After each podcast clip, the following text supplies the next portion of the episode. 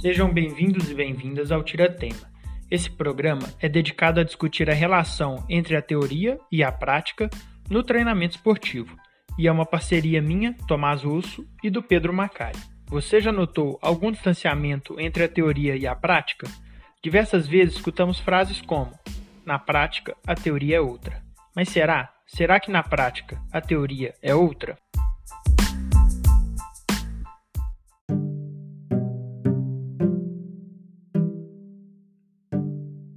Recentemente foi publicado um estudo que abordava os efeitos do uso do smartphone antes da prática de esportes.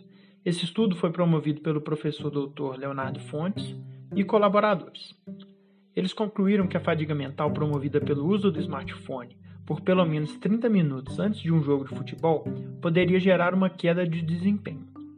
Esse estudo rodou o mundo. E eu te pergunto: você sabe o que é fadiga mental? Por que ela acontece e quais as consequências do aumento dela para um jogador? Essas são algumas das perguntas que fizemos à nossa convidada Larissa Faria. A Larissa é doutoranda em Ciências do Esporte pela Universidade Federal de Minas Gerais. Ela é membro do Laboratório de Psicologia do Esporte e estuda atualmente os efeitos da fadiga mental no comportamento tático dos jogadores de basquetebol. E aí, curtiu o tema?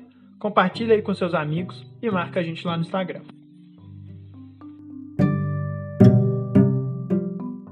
Larissa, por favor, nos esclareça o que é fadiga mental. Fadiga mental é um estado psicobiológico é, onde o indivíduo tem sensação de cansaço e falta de energia devido à realização de uma tarefa é, cognitiva por tempo prolongado.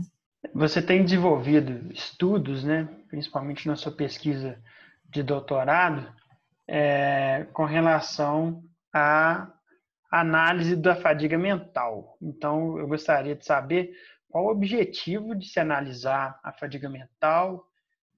É, o objetivo de avaliar a fadiga mental é a gente perceber, como próprio, a própria definição que eu falei anteriormente diz, como está o estado é, psicobiológico é, desse sujeito. Se ele está preparado para realizar é, uma outra tarefa cognitiva que eu vou é, propor para ele, ou se ele já está é, fadigado de uma outra tarefa que ele realizou é, anteriormente. E o que, que essa informação traz, assim, de, de modo prático? É, entender isso dentro do meu treinamento vai trazer que tipo de informação para mim? Então, tem muitos estudos né, mostrando que a fadiga mental prejudica é, tanto o desempenho físico quanto o desempenho cognitivo de tomada de decisão é, dos atletas. E tem estudos é, com ciclismo mostrando que aumenta a PSE imediatamente após o exercício, também a PSE ascensão após é, um exercício é, de resistência prolongada. Tem estudos também é, que mostram que aumenta o consumo de oxigênio após a corrida intermitente, especificamente no basquete, é, pelo que eu saiba, né, tem apenas um estudo no basquete, onde os autores é, mostram que há um aumento do turnover após a indução da fadiga mental. Então, é, eu acho que é uma informação relevante, porque ela pode é, prejudicar o desempenho é, dos atletas em uma competição ou até mesmo no treinamento. Larissa, eu vou me intrometer de vez em quando aqui. É, você falou desse estudo aí, você consegue falar um pouco mais dele? Tem alguma informação? Com, com quem foi feito, a idade? Então, esse estudo ele foi conduzido pelo Alexandre Moreira, da USP, publicado em 2018. E ele foi realizado com atletas das categorias de base, sub-14 e sub-15. E é, esses atletas eles foram ranqueados como é, primeiro e segundo lugar na, na competição do estado. Avaliaram é, o turnover após a indução da fadiga mental, turnover e é, frequência cardíaca, e para avaliar o desempenho técnico né, do turnover, eles utilizaram um jogo reduzido, né, um pequeno jogo é, de 4 contra 4. Como que você avalia ou você causa a fadiga mental? Então, os primeiros estudos né, com fadiga mental no contexto esportivo é, vinham utilizando o teste de Stroop, que é aquelas palavras de cores amarelo, vermelho, é, azul, e aí essas cores, essas palavras, né, vêm é, com a cor, o colorido da palavra diferente do que está escrito. E aí o voluntário tem que, é, uma hora, repetir o que está escrito mais rápido possível, em outro momento do teste eles têm é, que falar a cor que eles estão enxergando é, no escrito. E aí eles fazem isso por 30 minutos. É, e aí é, há a indução da fadiga mental. Pré e pós também há a execução de, um, de um, é, uma execução do Stroop é, de três minutos, é, apenas para ver é, o pré e o pós, né, se realmente houve essa indução. Mas é interessante porque tem é, um pesquisador da Paraíba, o Léo Fortes, que recentemente ele falou assim, nenhum atleta fica fazendo estrupe antes de jogo, né, antes de treino, de competição. E aí ele foi testar fazer com o smartphone, colocou os, é, os atletas para ficar nas redes sociais, Instagram, WhatsApp, é, por 15, 30 e 45 minutos. E aí ele percebeu que a partir dos 30 minutos o smartphone era capaz de induzir é, a fadiga mental. E aí isso teve uma repercussão enorme, até em nível internacional, saiu em jornais é, dos Estados Unidos, o The Guardian, e foi muito interessante, porque tem uma validade ecológica né, muito maior do que pegar o estrupo e colocar o atleta para fazer o teste. Realmente, eu fiquei sabendo desse estudo, é, é um estudo que teve uma repercussão muito grande sobre o efeito de ficar no celular antes de jogar, né? Acho que isso traz para a gente uma informação muito boa da prática. E aí o que eu quero entender, assim, é, eu sei que ainda as pesquisas estão muito iniciais dentro do, do assunto da fadiga mental, principalmente relacionadas com basquete, mas como que essas informações chegam para nós que estamos na prática?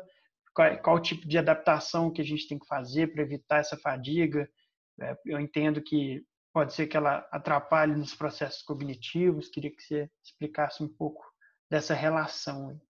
Então, a aplicabilidade vai depender um pouco é, do interesse do treinador né, e da disponibilidade de tempo que ele tem. Eu não, não sei ainda se vale a pena realmente avaliar. É, o que os estudos têm mostrado é que o efeito da fadiga mental ele é individualizado. No geral, né, na média, a maioria é prejudicada, mas tem alguns sujeitos que a minoria que é, até melhora o desempenho é, após a indução da fadiga mental. Então, a minha sugestão é o seguinte: se eu tenho tempo, eu avalio e recomendo para o meu atleta de forma individual, né? Se ele é afetado eu recomendo para ele a não usar o smartphone antes é, dos treinos ou competição, mas se ele não é afetado, não tem problema nenhum ele, ele usar, né? Agora, se eu não tenho para eu fazer essa avaliação, eu vou é, no que a média me indica, né? Se a maioria é afetada, então eu vou recomendar para todos os meus atletas que não usem o smartphone antes de treinos ou de competições. E é, o interessante é que ainda é um tema novo, né? E ainda tem algumas perguntas para serem respondidas. Por exemplo, a gente não sabe por quanto tempo os prejuízos causados pela fadiga mental permanecem. Então, é, a gente sabe que 30 minutos afeta, 45 minutos também é, continua afetando, mas além disso, a gente ainda não tem essa informação. E outro ponto também que a gente não, não tem ideia é que será que se o indivíduo treinar todo dia em fadiga mental, ele vai se acostumar é, com isso e isso não vai afetar o desempenho dele? Então, é, são pontos que é, ainda limitam um pouco né, as recomendações para prevenir os efeitos da fadiga mental. Mas, de modo geral, se você não tiver tempo para avaliar, é, recomende a todos os atletas que não usem, né? Meia hora, 30, 45 minutos, ou até uma hora de treinos e jogos, competições importantes. você comentou, né, dessa questão da, da, avaliação da fadiga mental, né, de como a gente aplica, pode aplicar isso em, nas nossas equipes, né? E, e, como que você vê isso nos processos de ensino, né, do menino da aprendizagem dele no caso?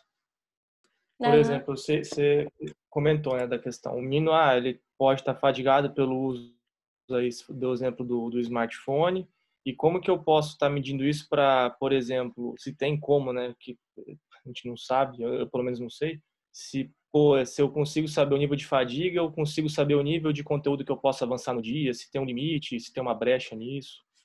Então, é, eu não tenho informação é, sobre isso. Eu acho que isso vai mais do, do feeling, né, do treinador. Os alunos estão conseguindo prestar atenção nas informações que você está passando, eles estão atentos. Se eles já não estiverem prestando muita atenção, dispersos, talvez seja um indicativo né, de que eles estão é, mentalmente é, fadigados. Não, é, avaliar isso de forma mais objetiva. Mas tem alguns é, princípios né, da, da aprendizagem motora que eu acho que podem ajudar, que são os princípios da recenticidade e da primazia, que é, sugerem que é, nós gravamos principalmente é, as primeiras coisas e as últimas coisas que acontecem durante o treino. Que é que está no meio geralmente é esquecido. Então, é uma ideia interessante é colocar as tarefas com demanda cognitiva alta no início do treino ou no final. Provavelmente é, vai ter uma retenção maior do que se eu colocar esse conteúdo é, no meio do, do treino. É, eu já tinha visto algumas coisas da, no início do treino você dá essas, essas novidades, né? No meio você fazer mais a repetição, mas no final eu nunca tinha, tinha ouvido falar. É uma coisa interessante aí que eu já vou começar a colocar nos meus treinos. Bom, interessantíssimo pensar sobre é, uso de equipamentos eletrônicos, é, conteúdos que são mais é, retidos né, na memória, seja ele no início ou no final do treino, as coisas do meio ficam um pouco soltas. E aí, para finalizar o assunto, eu gostaria de saber quais são os mecanismos que estão por trás da fadiga mental, né? Por que, que ela acontece, como que ela acontece. Existem diferentes mecanismos, né, que explicam a fadiga mental, mas os dois mecanismos que eu tenho é, estudado mais sugerem que há uma redução na atividade dopaminérgica, ou seja, na liberação da dopamina em diferentes regiões do cérebro, como a área é, ventral tegmental e o, e o córtex cingulado anterior. E essa redução na atividade dopaminérgica acaba prejudicando é, tanto o desempenho físico quanto o desempenho cognitivo. Não vai dar para explicar aqui de forma muito detalhada, é, por não ter recursos visuais, né? mas basicamente é, é isso que, que acontece.